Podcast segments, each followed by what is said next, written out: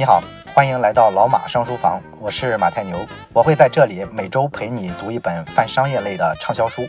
如果你想听更多的好书，或者想看节目的文字版，可以关注微信小程序“老马商书房”。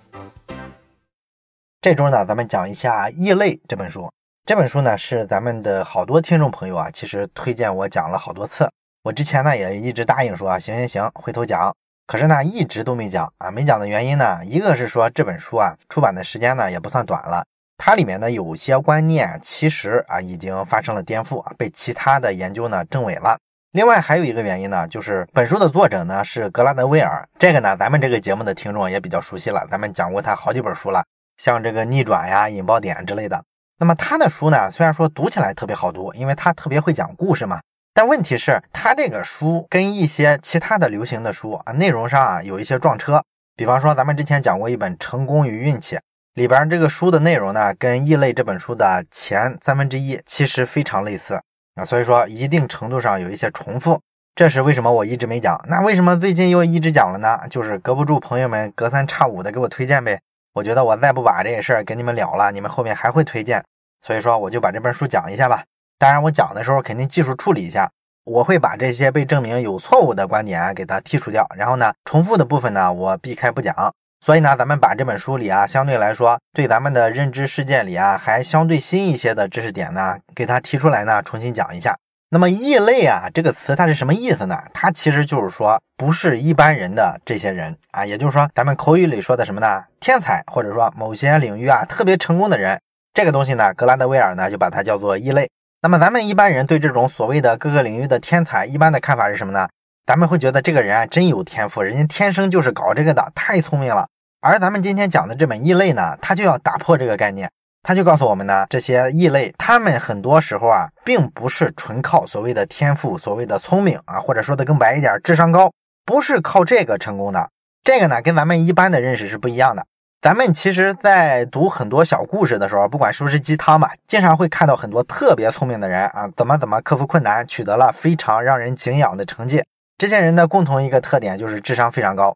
那智商高这事儿跟成就到底有没有关系呢？格拉德威尔呢，在书里啊举了两个非常有意思的例子，他把这两个例子呢作为对比来讲的。一个例子呢是一个叫做克里斯托弗·兰根的人，另外一个拿来跟他做对比的人呢是奥本海默。啊，也就是那个著名的物理学家，原子弹之父。那么咱们先说一说第一个人兰根的故事。这个人的名字呢，咱们肯定没听过。那么为什么没听过呢？原因非常简单，就是因为他现在也只是一个普通人，他并没有在某个领域啊做出特别重大的贡献。所以说呢，咱们普通人就不知道。不过呢，在美国不少老美知道这个名字。为什么他没啥成就，老美还知道他呢？因为他有一个长项啊特别突出，就是他的智商极高。据说啊，他做智商测试的时候啊，得的这个分数是一百九十五分。一般人的智商是多少？就是一百左右嘛，是吧？然后有些特别聪明的人，比方说爱因斯坦，据说呢，他这个智商是一百五。所以你就知道这个兰根多牛了，他智商居然到了一百九十五，比爱因斯坦还高出一大截儿。所以好多人啊，就拿这事儿炒作啊，说这是一个比爱因斯坦还要聪明的人。然后呢，关于这个人呢，传言特别多啊，很多传的都挺邪乎了。比方说，有一个故事是说，有一个新闻节目呢，他们去找到兰根，要给他做一个智商测试。结果呢，他答出来的这些题的这个表现呢，超过了这个所谓的这个智商测试这个表格上的最高分啊，也就是说，你直接爆表了。这就有点像郭德纲以前讲的一个相声，是吧？他说有一个人啊，一直说自己是两百六十斤，结果有一天他发现呢，原来这个体重表啊就到两百六。当然了，这是个段子了。后来呢，还有很多人啊传了他很多更邪乎的一些传言，比方说说这个人啊六个月的时候就开始说话，然后三岁的时候啊就能自主的阅读，然后五岁的时候呢就跟自己的爷爷讨论上帝是不是存在这样的问题。上学之后呢，这种传言就更多了，就是说这些人啊什么怎么怎么不上课啊不用学习，然后就精通了外语之类的。反正这种说法呢听上去就特别像谣言。但是不管怎么说吧，这些说法呢只是为了证明一点。就是证明呢，这个人啊，聪明的程度非常高，甚至有一点过头。那后来这个人怎么样了呢？他中学毕业之后呢，他拿了全额奖学金啊，先去了一所大学，上了几天之后呢，发现格格不入啊，因为周围都是些城市的孩子嘛，他发现他跟人家交流不到一块去啊，插不上话啊。后来呢，他这个奖学金呢也泡汤了，主要一个原因是什么呢？因为这个奖学金啊，在申请的时候啊，要求填一个表，这个表格呢是他妈妈填，就是把他父母的这个经济状况你要如实的写一下，人家要根据这个来发放奖学金。结果有一年呢，他妈就忘了填这个表，没把这个表格寄给学校，结果呢就错过了这个奖学金的领取的日期。然后呢，这个兰根呢就去学校里啊，跟他们去质问说：“你们怎么不给我分配一下呢？”然后学校里啊就说：“这个没办法，这是手续，你没走啊。”然后他就觉得这个学校啊太官僚了，事不关己高高挂起，你怎么不给我解决一下呢？所以他一怒之下就离开了学校，退学了。啊，后来出来之后呢，他就做了一些普通的工作，比如说去建筑工地上做工人啊，做什么消防员呀，甚至干过保镖，各种各样的比较辛苦的工作呢，他都做过了。反正后来的故事呢，就是这个人啊泯然众人啊，就成为一个普通人。然后奥本海默呢是另一个路径，他呢也是从小啊作为一个神童出现的，也有各种各样的关于他怎么怎么聪明的传说。但是呢，这个人啊后来呢顺利的考上了大学，而且进了哈佛。从哈佛毕业之后呢，又到剑桥读了这个博士。但是读博士期间啊，这个人啊做了一件非常偏激的事儿，就是当时他的这个兴趣点呢是理论物理学。但是他的导师啊，名字叫做帕特里克布莱克特。这个人呢，是一九四八年的诺贝尔物理奖的获得者，应该说是大牛级的人物。他这个导师呢，就觉得说，啊你这个奥本海默啊，应该把你的精力啊放在实验物理学上啊，你这方面更有天赋啊。然后这就跟奥本海默的这个志向有偏差了，是吧？所以他就跟他的老师呢有一些矛盾。然后呢，这个奥本海默呢脾气还特别暴躁。后来他怎么处理他跟老师的矛盾呢？他直接做了一件非常惊人的事儿，他去实验室呢偷了一些有毒的化学制剂，然后准备用这个东西呢毒死他的老师啊！幸亏他老师啊发现了苗头，把这事儿举报到学校，然后学校呢就调查了奥本海默。最后的结局呢就是双方谈判了一下，奥本海默呢肯定是要接受处罚的，因为这是一个杀人未遂啊，这是标准的刑事案件，肯定要处置他。只不过呢给他缓刑，然后呢作为代价，奥本海默必须去接受心理治疗啊，这是这个事儿的一个处理的方式。但是最后，咱们知道，奥本海默成了美国当代最著名的物理学家，他还是咱们人类的第一个原子弹项目曼哈顿计划的学科带头人。那这两个都是智商超高，都是天才，是吧？都是异类。为什么他们一开始非常非常像，都是很聪明，然后呢，也好像都做过很多错事，都跟人发生过冲突，但是后来的路径差别这么大呢？有什么原因呢？咱们本期呢会讲两个原因。第一个原因，也就是一句话：智商是成功的一个门槛。但是呢，跨过了这个门槛之后啊，就行了。后面呢，它不会再起任何其他的作用。这话呢，来源于一个实验。这个实验呢，是当时斯坦福大学历史上非常著名的一个心理学实验。在斯坦福大学的历史上呢，曾经有一个著名的心理学教授，叫做刘易斯特曼。这个特曼教授啊，其实到现在的话，去世应该也差不多半个世纪了，所以说是很早很早的一个心理学家了。这个特曼教授呢，他就特别想研究一件事儿。他呢，跟咱们普通人一样，也有一个看法。他认为呢，这个越聪明的人啊，应该说在各个领域啊取得的这个成就就越大。甚至这个特曼教授呢，这个看法更激进。他认为呢，这个世界啊就应该由这些聪明人来统治，聪明人统治笨人，这才是符合基本的逻辑嘛。他为了验证他这个假设对不对呢，他就做了一个特别旷日持久的心理学实验。他首先呢，找了二十五万个中小学生。从这二十五万个中小学生里面呢，给他们做一轮又一轮的各种各样的智商测试，就跟咱们今天的选秀节目做海选一样，做了一轮又一轮，然后就筛选出了一千四百七十个中小学生。这些学生啊，都是个顶个的聪明，他们的智商从一百四到两百不等。然后特曼呢，就花了接下来的好几十年的时间去跟踪这些人，看看他们到底啊人生轨迹怎么样，会不会做出特别棒的这种社会成就。这种跨度特别长的实验呢，在这个科学研究上叫做纵向研究法。做这种研究的人，我都特别佩服他们，因为一般的研究就是一个小型的实验，而且呢，跨度啊一两年了不起了。他能够下这么大功夫，有这么大的毅力啊，做一个跨度好几十年的研究。首先，人家这个科学精神你就得佩服，是吧？不管这个结论最后会不会被推翻，光他做的这事儿，你就知道这是一个严谨的、值得我们尊重的人。而且呢，这种几十年的研究啊，一般都会出现一个问题，就是一开始的这个研究者啊，后续年纪越来越大，或者说去世了，这个研究还得交给他的其他的同事或者他的学生继续的去做。这个实验也一样，特曼后来去世了之后呢，这个实验呢就被他的这个同事啊、他的同学啊给继承过来继续做。所以说这个实验结果是这么出来的，它背后有这么一个薪火相传的故事，特别的让人感慨。那么这个实验最终出来的结果是什么呢？就是说呢，我们排除了其他因素的干扰啊，像你这个婚姻状况啊、疾病啊、什么心理健康啊、工作升迁之类的，把这些其他因素呢也考虑进去。但是在分析结果的时候，再把它们排除出去，单纯的看你的智商和人生成就的关系的时候，这个结论呢非常的有意思。大致的结论就是说呢，首先高智商的人跟低智商的人做一个对比的话，能看出来，确实是如果智商比较低下，基本上是很难取得比较好的成绩的。这个呢，肯定也符合咱们的见识，是吧？因为咱们发现各行各业这些牛人啊，咱们只要跟他一交流，你就能发现，这个人很明显是个特别聪明的人，他绝不是什么等闲之辈，他对很多事情的这个理解能力啊、领悟能力啊、举一反三的能力啊，都明显是超过普通人的。所以说呢，各行各业啊，只要是胜出的这些人，一般都是比较聪明的人。但是这个实验真正有意思的是后半截的这个结论，后半截的这个结论发现呢，并不是说你越聪明啊，成就就越大。这个实验里啊，研究的都是些超级聪明的人，智商超级高。但是呢，这里边的大部分人呢，也就是干一个普通人的工作，没有发现这帮人啊，这个成就的上限啊，要比普通人啊高多少。所以说，这就证明了什么呢？证明了智商只不过是一个门槛，你只要跨过这个门槛，成为一个相对比较聪明的人，那这些人里面谁的成就大，谁的成就小呢？其实不一定。并没有证据证明这个智商一百八的人呢，就比这个智商一百三的人更容易成功啊！没有这个证据。哎，跟这个实验类似的，其实还有很多佐证了。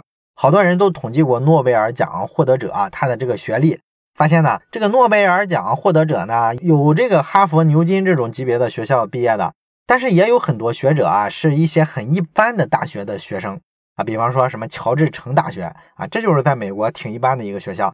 这个学校招生的时候收到的这个学生呢，他智商啊测出来都比这个哈佛之类的这种学校智商是低一截的。但是你从人类科学的这个最高成果啊，获诺贝尔奖这个维度去看的话，人家这个乔治城之类的这种学校的学生一百二、一百三的这种智商，不照样能获得诺贝尔奖吗？这方面没有看出整体智商更高的哈佛的学生有太明显的优势。你比如这个密歇根大学有一个法学院。这个学院非常有意思的一个特点是什么呢？它特别像咱们中国的学校，也就是说，它有这个照顾啊少数民族的一个加分的政策。美国不也有很多少数族裔的这种移民吗？这些少数民族呢，这个学生啊上密歇根大学法学院呢，可以比正常的白人学生呢低百分之三的成绩进来。然后呢，这个学院的这种少数民族的学生呢，比例还不低呢，有百分之十的学生。所以说呢，这就是一个很好的、挺大规模的一个样本的调研。这个学校呢，就跟踪了一下这些少数民族的学生，他们毕业之后的成就。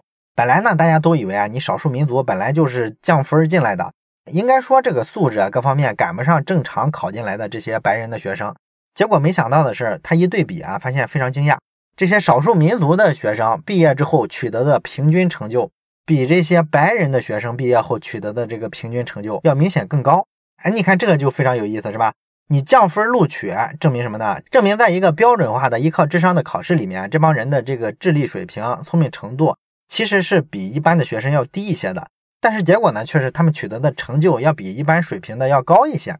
这其实就反映了智商啊，只要到了说你能考上大学这个层面，你就肯定是个相对比较聪明的孩子了。到了这个层面，其实就可以了。这个门槛证明你已经跨过去了。那么后面你再取得多大成就啊，就跟这个智商高不高关系真的不大了。所以说啊，咱们再回到前面讲的这两个例子，为什么说这个兰根他智商一百九十五，最终都没有保证他取得特别大的成绩呢？就是这么一个道理。当然了，你可能会说，那不是还有奥本海默吗？奥本海默跟这个兰根可是非常不一样，他俩同样都是智商高，兰根确实最后的成就不行，证明了你这个实验的结论。而这个奥本海默怎么就跟他区别这么大呢？他怎么就成了原子弹之父呢？这背后有什么原因造成了他俩区别这么大吗？哎，这就得说咱们今天要讲的第二句话了。第二句话是父母的收入高低啊，比你是不是聪明这个事儿其实要重要的多。那奥本海默是怎么拿下来曼哈顿计划的这个首席科学家的席位的呢？哎，后来啊，有人写过这个奥本海默的传记啊，记录过一些细节。我们看一看这些细节。当时呢，这个曼哈顿计划。他这个项目的这个负责人呢，是军方的一个将军。这个人呢是非常严谨的。他在找这个参与这个项目的科学家的时候啊，标准非常苛刻。那么奥本海默呢，后来就知道了有这么一个人啊，知道了他这个选人的标准很严格之后呢，他就做了一些调整。哎，在各种各样的场合想方设法的展示自己啊是一个天才，把自己的这个人格魅力啊学术实力啊给他展示出来。比方说，他会讲一下自己对于原子弹这个项目啊要怎么做，因为当时大家还不知道怎么做嘛。他把这个宏大构想啊给他勾勒出来，然后呢去跟这个负责人啊沟通。然后这个负责人呢跟他一来二去的沟通了之后呢，就非常欣赏他，觉得哇你真是个天才，这都能想到，逐渐就建立了好感。最终呢，这个选人的时候就选上了奥本海默，就是这么一个故事。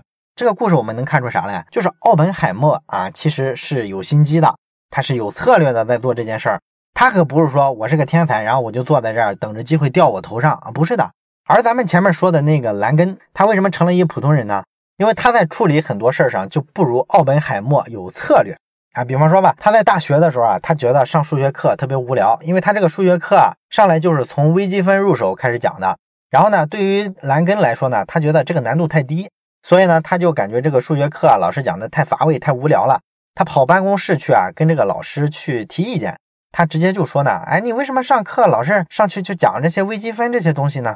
然后这个老师呢，就盯着他，跟他说了一句话，说不是每个人啊都能成为数学家的啊，这是什么意思呢？就说老师根本没理解他的意思，老师还以为这个学生是不想学数学，过来提意见说不要讲微积分，我不想听，是以为这个意思呢。所以你看啊，他俩最终的这个对话就驴唇不对马嘴。然后这个兰根啊，对这个大学里啊特别不满意，包括说他这个奖学金啊没有被发下来，他觉得大学就是一套官僚的体系。所有这些认识跟刚才咱们讲的他对这个数学课的这个老师的认知是一个路径产生的。也就是说，大部分时候是什么样的呢？就是他没有做出一个有效的沟通，他并没有清晰的表达出他想表达的东西，人家对方呢也接收不到他到底在说啥，大部分时候都是这么一个状况。这个就是说明什么呢？奥本海默比这个兰根强的地方在于什么？沟通能力不是一个级别的。那这种沟通能力的差距是怎么来的呢？有一个社会学家叫做安妮特拉里奥，他做过一个非常有意思的研究。他就是去调研了一下，好多不同的这个家庭啊，教育孩子的方式啊，到底有啥区别？他这个调研方法呢，其实也没啥非常特别的，就是去找了很多三年级的小学生，然后这里边呢，因为是随机抽样嘛，所以有白人有黑人，然后有富裕的家庭有贫穷的家庭，最终呢，他挑出一部分样本来，然后每个家庭呢，至少上人家里啊走访不下于二十次，而且呢，每次走访啊是非常非常扎实的啊，他直接全程跟踪人家家里人。他告诉人家，你就当我不存在，然后你该干嘛干嘛。完了之后呢，你们这个家庭啊是去做礼拜，哎，我也拿这个录音机去跟着录音，然后拿小笔记本啊记在本子上，他们干了啥。然后看球呢，我也是跟着你，然后去诊所看病，我也全程跟着你。他是用这种记录的方式啊，完全的再现穷人家庭跟富人家庭啊家庭生活的正常场景，然后顺带呢就能看出来他们怎么教育孩子。咱们一般人呢听到这儿可能会觉得，哦，那他最后的这个肯定会得出结论来。每一个家庭的教育方式都不一样，十个家庭可能有十种教育孩子的方式。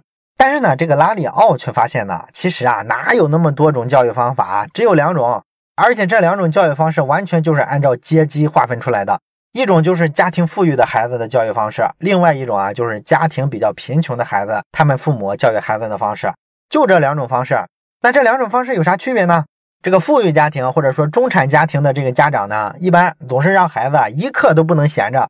让他们穿梭于各种活动之间，比方说打个高尔夫球啊，弹个钢琴啊，学个画画呀。他就是给孩子啊报各种各样的兴趣班啊，让他们去做各种各样的事儿，还要告诉孩子啊，你要特别重视你的老师啊、教练啊、你的队友啊给你的各种各样的评价。因为本身做这种事儿，咱们知道，其实可能动力啊都来源于外部，为了跟别人比嘛，所以他自然很重视别人的评价嘛。而穷人家的孩子呢，看上去就洒脱多了，是吧？我没钱，我没有办法让你去参加这么多特别正规的课外活动，所以我自己的孩子呢，没有这么多特别紧张的时间安排，你自己去玩去吧。所以穷人家的孩子呢，就特别自由啊，可能就在街头啊踢足球，或者说呢，跟邻居家的孩子呢玩过家家、玩泥巴，就干这些事儿。然后这些穷人的家庭的父母呢，就认为啊，孩子的事儿就是他自己的事儿，这个跟咱们成年人的世界是两个世界，你何必去干涉呢？这个其实就对孩子的看法特别不一样了。而这个不一样的观点呢，会影响到孩子的成长路径啊。你比方说吧，假设有一个小姑娘啊，她小时候呢展现出了一个天赋，就是她特别喜欢唱歌，唱的呢也不错。那么作为中产家庭的父母，如果发现孩子是这样的，他就会怎么样呢？他会想办法让孩子把这个兴趣啊发展成一个特长。比方说他会去找一个私教老师给他一对一的做辅导，或者说呢给他报个班儿，让他去系统的跟音乐老师学习。如果说这个中产家庭啊，发现这样开支过大，自己的家庭呢负担不起，孩子的这个兴趣呢没法转化成一个特长，一般的中产家庭的父母呢，这时候会特别的内疚。但是穷人家的父母啊就不一样了，穷人家的父母呢，发现孩子喜欢唱歌之后啊，他会认为呢，啊这是孩子性格的一部分。他天生就是喜欢蹦蹦跳跳，这个呢非常可爱，但是呢，他不会把这件事儿啊看成说应该拿这个东西啊发展成一个特长，靠这个来吃饭，这个方向他不会去思考。那这两种差别会导致什么呢？就是如果你是一个中产家庭的父母，你实际上是怎么样呢？是把孩子当成大人了，你是告诉这个孩子，你要从小啊学会规划自己的人生，要让自己忙起来去发展各种各样的长处，这样呢，别人评价你就会觉得你很优秀。然后呢，你就能抓住一些机会。当然了，这个过程咱们能看出来，他特别在意外界的评价。这其实就是一种标准的咱们大人的价值观。咱们每个人都特别在意外人的评价，但是孩子实际上并不是这样嘛。可是呢，我们用这种价值观去看待孩子的时候呢，就把孩子实际上是当成了大人的。所以我们去帮他规划了很多时间、很多安排。但是这样也有好处，就是我们把孩子当成大人之后呢。这个家长啊，就很容易去跟孩子啊有事儿的时候会去商量，甚至说呢，晓之以理，动之以情。一般来说，比较富裕的家庭的父母啊，不会特别强硬的给孩子直接来一个命令啊，你就必须这样，必须那样。他们一般会说服孩子，让他把自己当成一个成年人来思考，告诉他们这个逻辑是什么。而作为对照，贫穷的家庭啊，他这个家长呢，一般来说呢，就比较喜欢给孩子直接下死命令啊，你不许这样，不许那样。因为在他们的逻辑里呢，孩子就是孩子，他跟我们大人不一样，咱们不是在同一个世界，所以老子说啥就是啥，你必须听，因为我比你懂得多。那么格兰德威尔呢，就把这两种方式啊，给他起了一个名儿。他说呢，这个比较富裕的、比较中产的这种家庭呢，他的这个教育方式啊，应该叫做协同培养啊，也就是说，这种模式啊，倾向于什么呢？就是发现孩子的某种天分，然后呢，主动的帮他去培养，培养起这个孩子的主动性和社交的技能。而这个低收入家庭的这种教育方式呢，你可以叫它自然养成啊，或者叫放养。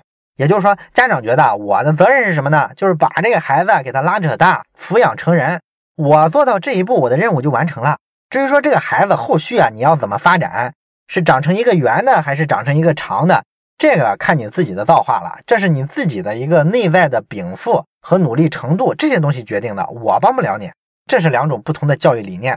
当然了，咱们这一代人啊，一般来说呢，其实用的就是穷人的这种成长模式，都是比较自由的环境下放养起来的，成不成功看自己的造化。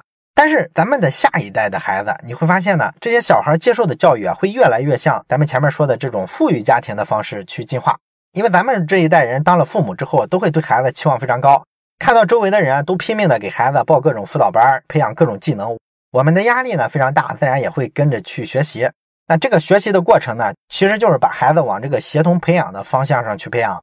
而且呢，现在年轻一代的父母啊，其实都挺接受这种比较开化的教育理念。一般来说，不会命令孩子怎么着，通常都喜欢去跟孩子啊做沟通交流，跟他讲为什么要这样，为什么不要那样，双方做一些商量妥协。这个呢，确实比老一辈的教育理念要民主得多。当然了，咱们这个地方要注意啊，咱们说的这两种教育理念——协同培养和自然养成。它呢，其实没有明确的说有高下之分，也就是说，不是说富人的这个教育方式啊，一定比穷人的这个方式更好。它只是培养出来的孩子不一样嘛。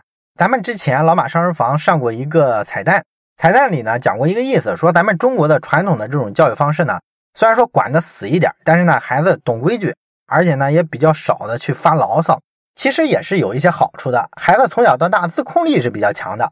自控力比较强之后呢，就代表孩子其实在独立性上是比较好的。只不过说呢，如果说以现在社会来讲的话，其实协同培养的这种教育方式啊，它的优势就会逐渐显现出来了。因为人家这种教育方式啊，好处是什么呢？虽然说这个孩子可能不一定有独立性，因为他没有什么独立的空间嘛，他的时间都被家长给他安排满了。但是呢，他有机会啊，来回的在各种体验之间不停的穿梭。一会儿呢去参加跆拳道班，一会儿呢去参加钢琴班。这个过程中，他会跟形形色色的人不停的在做各种各样的协作，这些任务都是需要一块儿才能完成的嘛。这会培养出他们一种能力来，就是他们可以在一个复杂的组织结构里面应对自如，而咱们今天的社会，咱们发现它跟传统社会比，最大的一个不一样的特点就是流动性越来越强。整个社会呢会变成一个极其复杂的一个庞大的组织。这个组织里面呢还有各式各样的小组织，比方说企业呀、机关呀、单位呀。咱们会发现呢，协作的重要性啊越来越突出。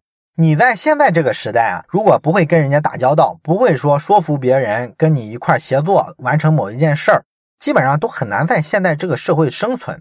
所以说，咱们前面讲的两个例子，一个是兰根，一个是奥本海默，他俩的区别在哪儿？其实就在于他们从小接受的是不一样的教育方式。奥本海默生在一个富裕的家庭，从小都在纽约曼哈顿的富人区长大。他父亲是一个服装商，他母亲呢是一个画家。从小呢上的都是贵族学校，而且呢他的爷爷还在欧洲生活，他每个暑假呢都能去欧洲，然后沾染一下欧洲那个古老的文化的积淀和传统。所以你可以想想，这个孩子是在不同的体验之间来回的穿梭，所以说他从小锻炼出来的这种沟通的能力呀，跟别人协作的能力啊，就是非常非常强的。这些东西决定了他后来在事业上是能有所成就的。虽然说他中间出过一些乱子，跟老师发生过冲突。但是这个影响不了他后续的人生轨迹的发展，而这个兰根就不一样了。兰根这个人啊，他生在一个标准的非常贫穷的家庭，他还有一个继父，这个继父呢经常打他骂他。小时候他就跟他继父发生过好多次冲突，这就是一个比较典型的活在社会底层的比较悲惨的这么一个例子。所以说后来他上了大学之后呢，他对学校的很多看法啊其实都是他非常个人化的看法，甚至有些偏激。很多他认为周遭的环境啊对他不友好。比较负面的这些反应呢，其实很多时候是他个人不会协作的一个结果。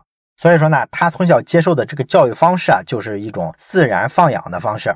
然后两种教育方式呢，就让两个孩子呢走向了一种不同的人生轨迹。另外呢，咱们前面在第一部分讲的那个关于测智商的那个实验啊，其实也能证明这一点。因为那个心理学教授特曼呢做那个研究的时候啊，他后来在那帮智商特别高的小学生成年之后呢，又做过一段深入的研究。就是他选出其中七百三十个智商非常高的男性，然后把他们分成 A、B、C 三组，然后最突出的一组是一百五十个人，这就是 A 组。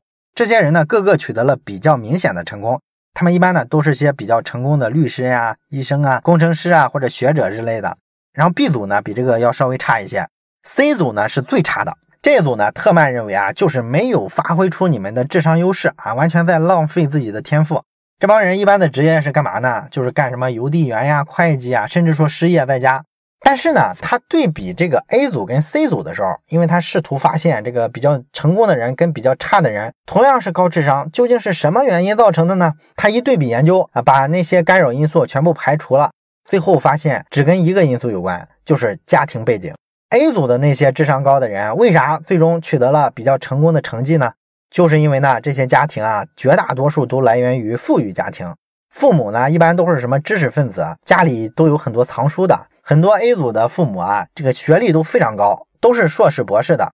而这个 C 组的人呢，他家庭状况就明显不行了，有三分之一的人啊，他这个父母是在八年级的时候就辍学了，也就是说大概是个初中水平。所以说呢，这两组家庭在父母的收入上差距非常大，所以你就可以知道他的培养方式怎么样。肯定也是完全不一样的嘛，一个就是协同式的培养，一个呢就是完全放养，这导致了孩子在未来的人生路径上表现的非常不一样。所以说教育这事儿特别吊诡的地方在于什么呢？虽然咱们天天听各种各样的教育专家给你讲教育方法，可是真正的说对一个孩子影响最大的，其实是他的父母是一个什么样的人，这事儿决定了绝大部分，而不是说这个父母啊去学习什么样的方法来用在自己孩子的身上。你想用这个技巧，用这个战术去改变结果，这个可能性太低太低。所以说，咱们今天的好多的教育培训产业，老是去鼓吹啊，这个方法你不会，你就焦虑了，你的孩子就落后了，试图给家长营造一种焦虑感啊，骗着你去花这个钱。这个从商业上很成功，但是实际上是非常扯淡的一个说法，一点学术依据都没有。好了，关于异类这本书呢，咱们今天了解了，智商呢其实只是成功的一个非常基础的门槛。它不能决定以后啊你能走上多高的高度，并不是说智商越高成绩就越大。另外呢，成功和家庭环境关系非常非常大，尤其是父母的收入、父母所处的这个社会阶层，这些东西会决定了你接受的是哪种教育，而这种教育方式呢，跟你以后能取得的这个成就啊是一种高度相关的关系。好了，本期内容咱们就讲到这儿。我是马太牛，这里是老马上书房，祝你每期都有新的收获。